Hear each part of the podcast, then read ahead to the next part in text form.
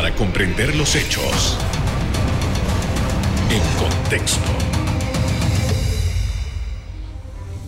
Muy buenas noches, sean todos bienvenidos y ahora para comprender las noticias las ponemos en contexto. En los próximos minutos hablaremos del curso del diálogo convocado para analizar las finanzas de la Caja de Seguro Social. Para ello conversamos con Jorge Nicoló, consultor y estudioso del programa de invalidez, vejez y muerte. Buenas noches. Buenas noches, Carlos, y muchas gracias por la invitación. Gracias por haber aceptado. Señor Nicoló, yo creo que han pasado ya como seis meses de este diálogo en el que ha habido eh, algunos contratiempos, ha habido eh, discusiones muy importantes. Eh, ¿Cuál es su evaluación de lo que ha ocurrido hasta el momento? Bueno, mire, el diálogo siempre es bueno. El problema con este diálogo es que no se ha abordado la parte de análisis técnica es decir, no se han hecho corridas actuariales.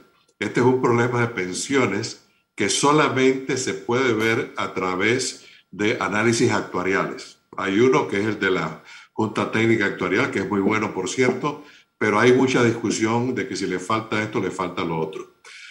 Tiene que meterse en la parte técnica. De lo contrario, lo que va a salir allí va a ser un desastre.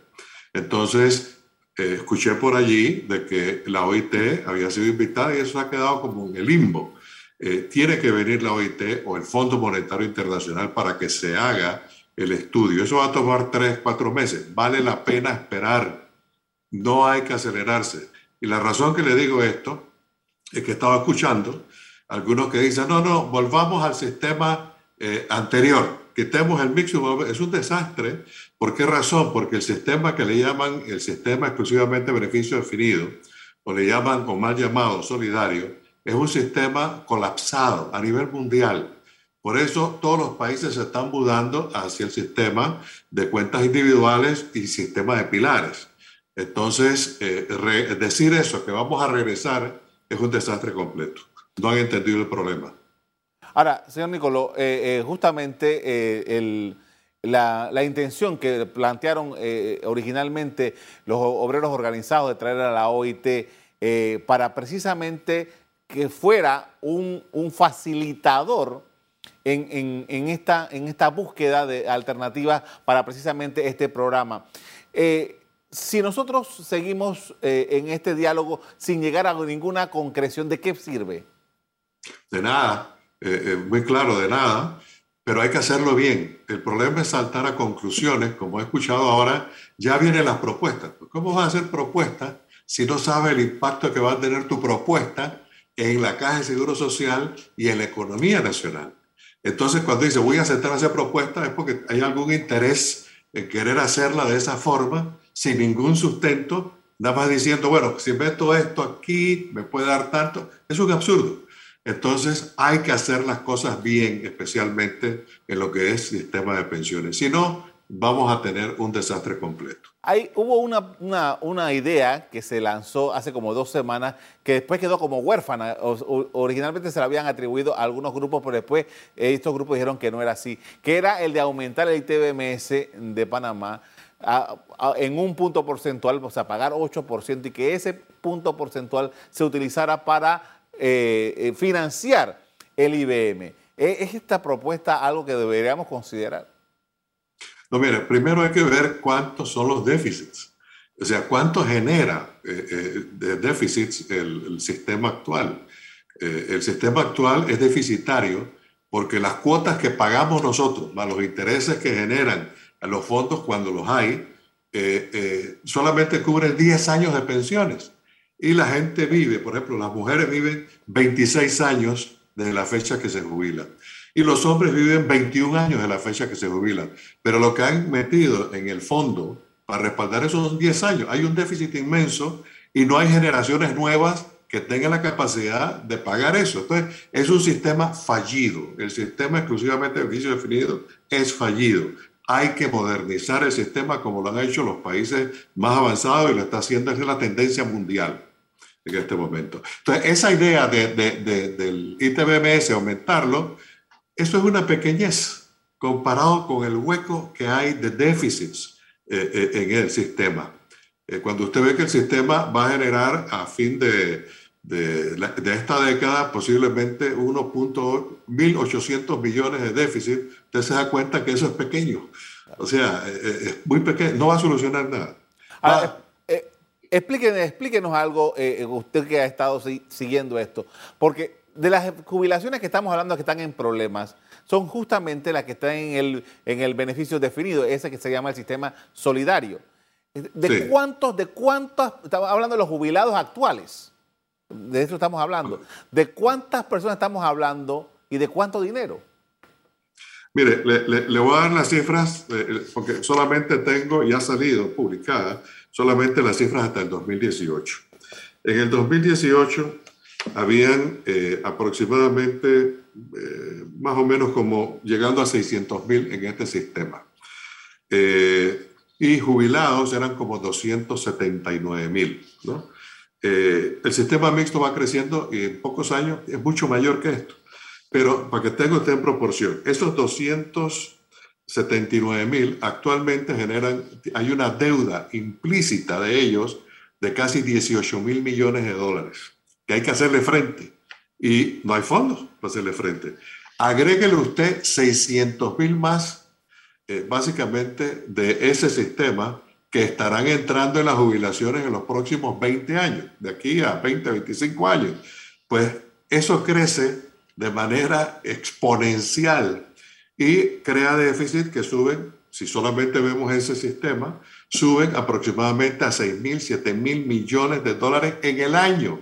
Entonces, eso no, no, no, es viable, no es viable. Hay propuestas que se han hablado eh, básicamente en el diálogo, en donde se ha puesto crear el sistema de pilares. Es decir, aproximadamente el 56% que está en ese sistema tiene menos de 45 años.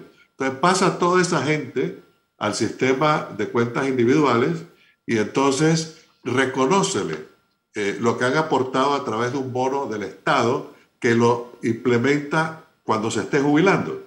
Entonces, eh, eso permitiría una transición más, eh, más suave de todas estas cosas y disminuye el problema.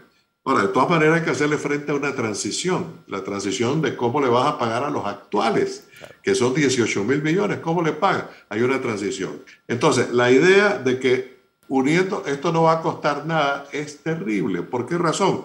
Porque los déficits anuales ya no van a ser 2 mil millones a fin de, esta década, eh, se comen todos los, los, eh, los las reservas de casi un millón que van a estar en el mixto a fin de esta, de esta década, pero cuando se empieza a jubilar en el mixto de, manera masiva, que es empezando los, en el año 30, pues el déficit empieza a subir hasta 14 mil millones al año en su punto más alto. No hay economía que aguante esto. Y esto, lo de las pensiones, hay que verlo a largo plazo. Entonces, eh, la solución, la solución es ir hacia las cuentas individuales. Ahora, si lo hacemos políticamente y decimos, no, no, agarramos la reserva de esta gente, no me importa que sea un millón que se queden sin, sin, sin, sin jubilación, más los 600 mil que están por jubilarse, que no van a tener jubilación tampoco, es una decisión política terrible y va a acabar con la economía de este país y vamos a ser igualito que Grecia. Con esto vamos a hacer una pausa para comerciales. Al regreso seguimos conversando sobre el diálogo de la Caja de Seguro Social. Ya volvemos.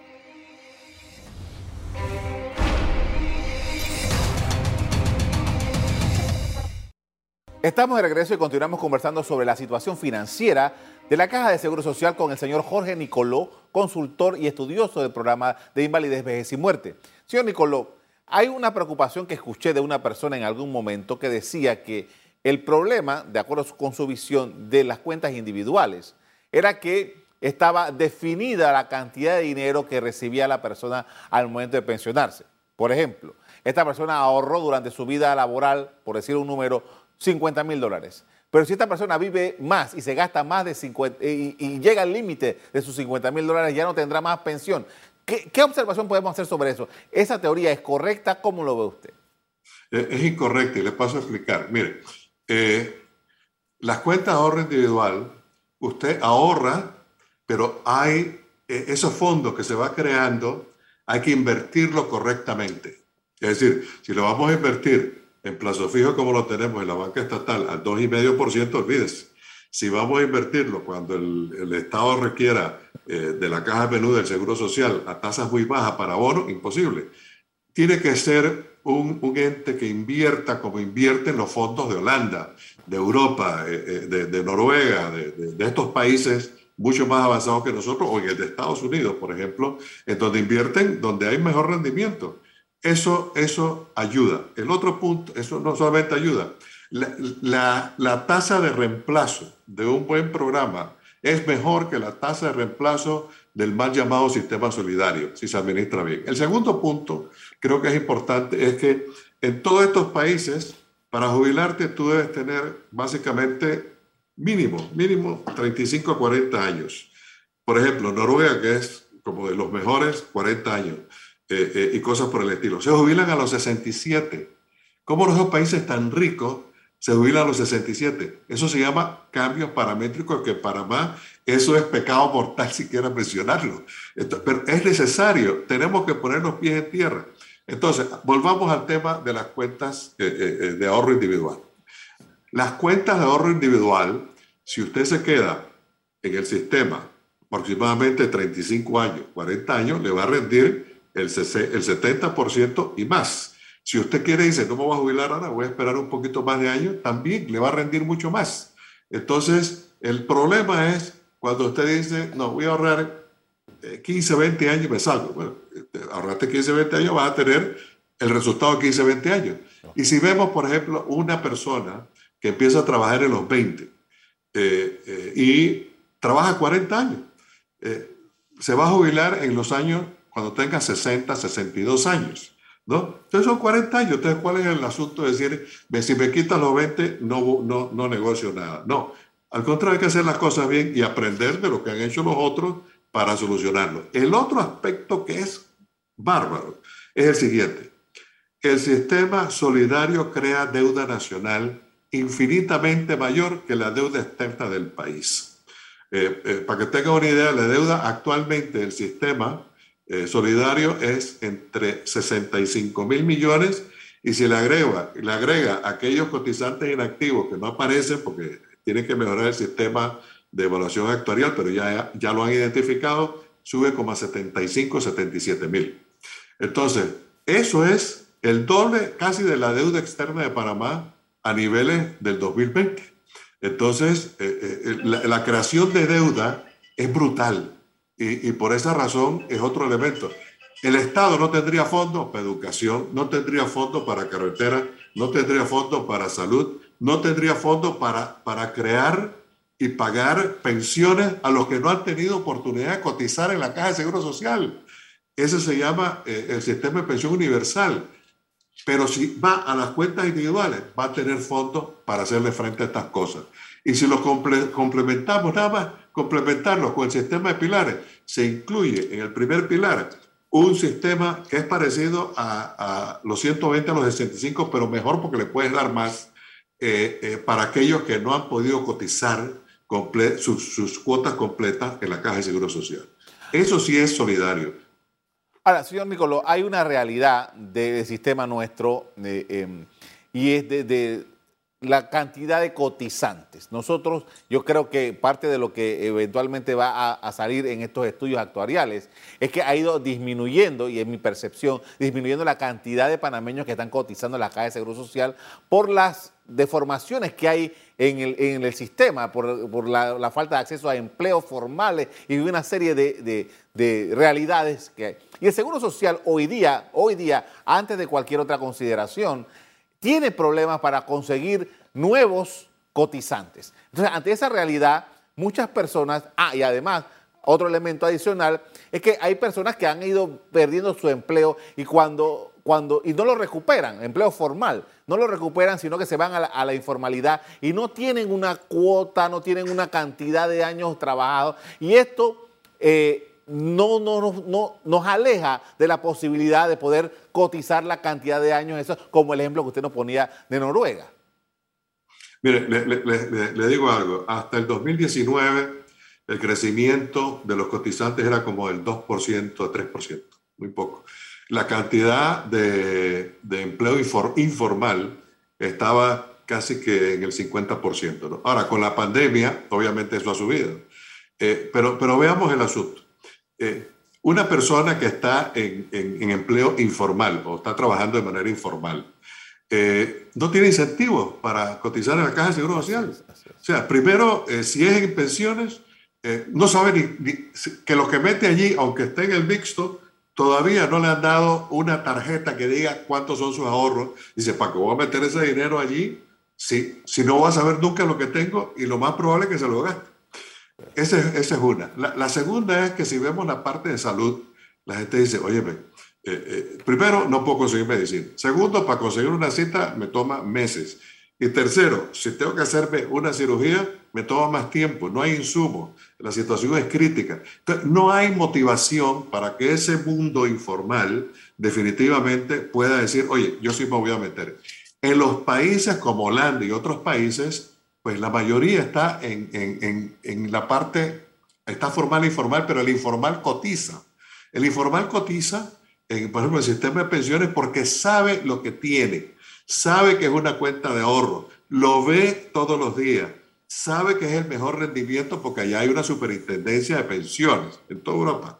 Entonces, definitivamente tiene la confianza. Aquí no hay confianza. Si queremos revertir eso, no es con ley obligando y metiendo a la cárcel a la gente porque no lo hizo, es que tenemos que cambiar. O sea, tenemos, tenemos que crear un sistema atractivo para que la gente diga, oye, me voy a meter porque ese sí me va a proteger. Sí se va a encargar de mis problemas de salud, pero también se va a encargar de mis problemas de pensión. Entonces, solamente así esto va a funcionar. Eh, así que yo diría que hay, hay que hacer esto atractivo. Lo otro que me gustaría comentar es que en el 2015 eh, el Fondo Monetario Internacional eh, hizo una, una visita técnica y dentro de la visita técnica dijo que los rendimientos de los fondos estaba terriblemente manejado. Es más, en el escrito ahí dice eh, de que sería bueno buscar otra alternativa. Eh, obviamente no se atrevió a decir, eh, pero, pero sí dijeron claramente que no hay capacidad en este momento en la Caja de Seguro Social para manejar eso de manera independiente, buscando los rendimientos que se deben de hacer. Entonces, esto hay, que, esto hay que manejarlo aparte. Por esto vamos a hacer una siguiente pausa para comerciales. Al regreso seguimos conversando sobre lo que ocurre en el Seguro Social panameño y el diálogo para atender su crisis. Ya volvemos.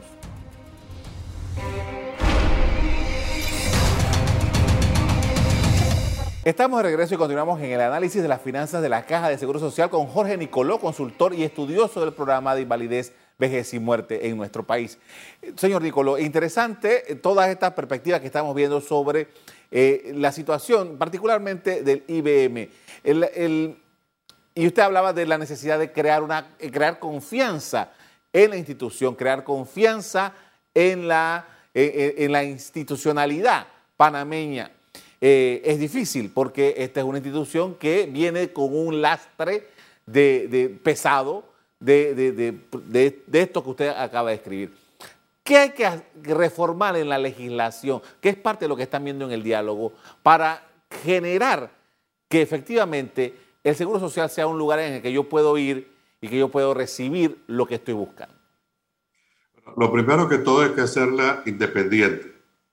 Es decir, eh, eh, que ellos tengan eh, una junta directiva operativa, no operativa, una junta directiva en regla con gobernanzas de juntas directivas no operativas que se concentren en establecer los objetivos, supervisando la administración y dentro de los mejores estándares que existen. Crear una superintendencia de fondos donde se establezca claramente que esos fondos tienen que estar invertidos en las mejores opciones a nivel mundial.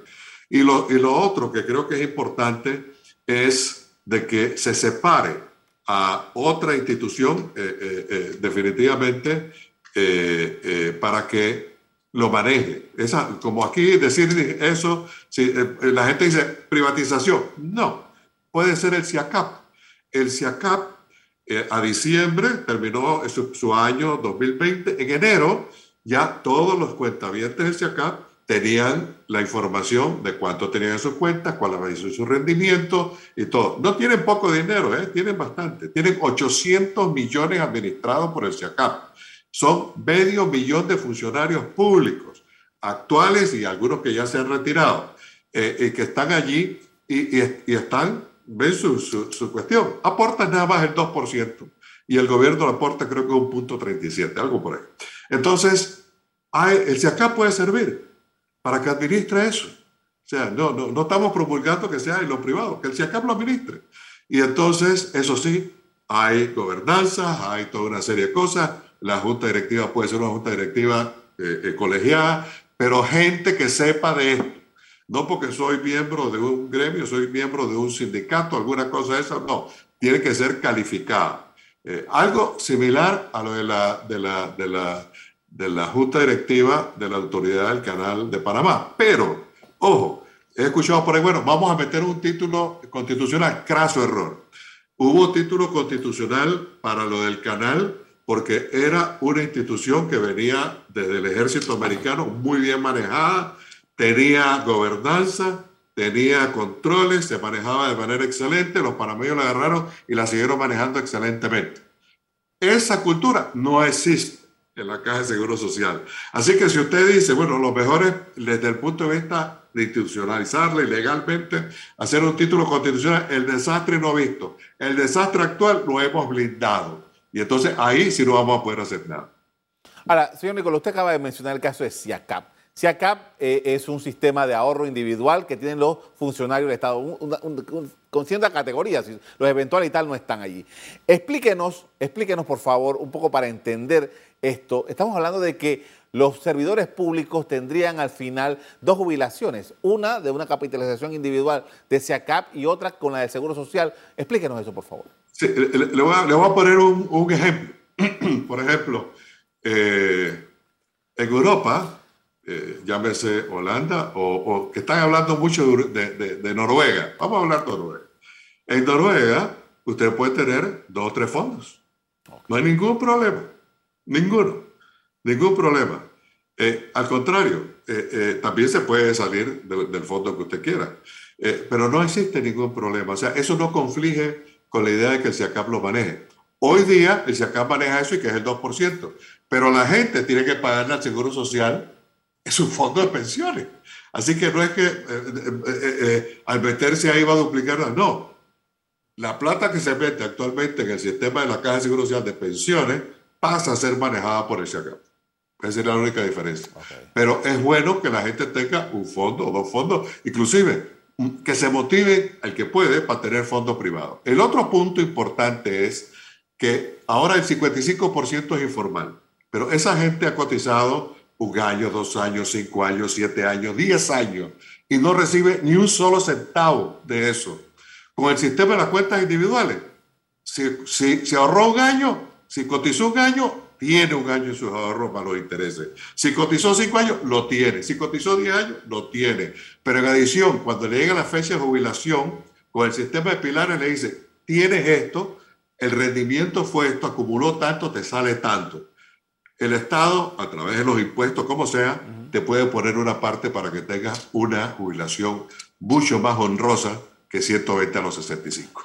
Ahora, señor Nicoló, veamos uno de los temas que quizás a la hora de hablar del Seguro Social mucha gente lo obvia, porque quizás no hay mucha información sobre él, pero es el programa de administración, que es parte de la gran complejidad que hay en los demás programas.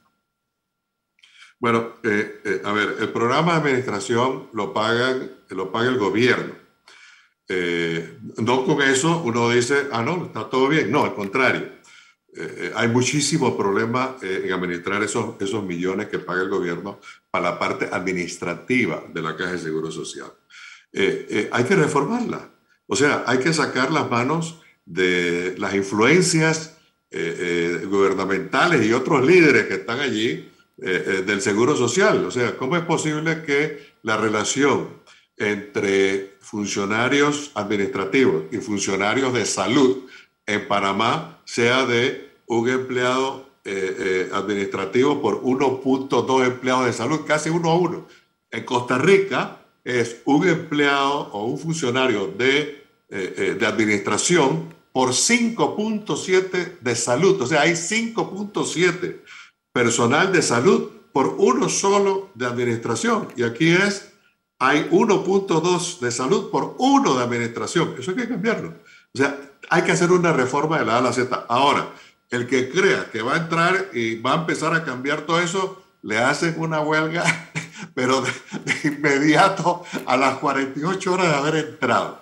Esto hay que tratar bien a la gente, va a costar, porque aquí la gente dice, no, cambiamos esto, y dice que no cueste nada. ¿eh? Hay que bajarse de, esa, de ese sueño de opio. Va a costar. Y que cueste, va a costar. Pero es mejor eso, para que tenga un ejemplo. En tres años, desde el 2016 al 2019, los gastos de personal de la Caja de Seguro Social aumentaron de 700 millones a 1.000 millones en tres años, sin ningún resultado positivo de ese aumento de 300 millones de dólares en la Caja de Seguro Social en ese rubro de gasto. Entonces, va a costar 100 millones hacer esta reestructuración, va a costar 150 millones, pero oye, perfecto, en un año lo sacas. Entonces, es bueno hacerla. Lo que pasa es que hay que tener la voluntad para hacerlo, hay que negociar bien, hay que tratar bien a la gente, porque la gente que está ahí la nombraron. ¿Y por influencia de quién? Cada uno que piense. Eh, eh, pero definitivamente hay que tratarlas bien. Eh, para ellos están legalmente ahí, en efecto, están legal. Y después de dos años no hay quien lo, saque de ahí. Entonces hay que ofrecerle algo para que, para que puedan estructurar la organización como Dios manda. Le agradezco mucho, señor Nicoló, por habernos acompañado esta noche conversando sobre su perspectiva de lo que ocurre en la Caja de Seguro Social. Muy amable. Bueno, muchas gracias por su invitación y a sus órdenes siempre. Bien, en marzo pasado, el Consejo Nacional de Trabajadores Organizados, CONATO, se levantó de la mesa del diálogo por la Caja de Seguro Social y en junio lo ratificó. Ayer indicó que no regresaría. CONATO pide que el diálogo sea tripartito. Hasta aquí el programa de hoy. A usted le doy las gracias por acompañarnos y me despido invitándolos a que continúen disfrutando de nuestra programación. Buenas noches.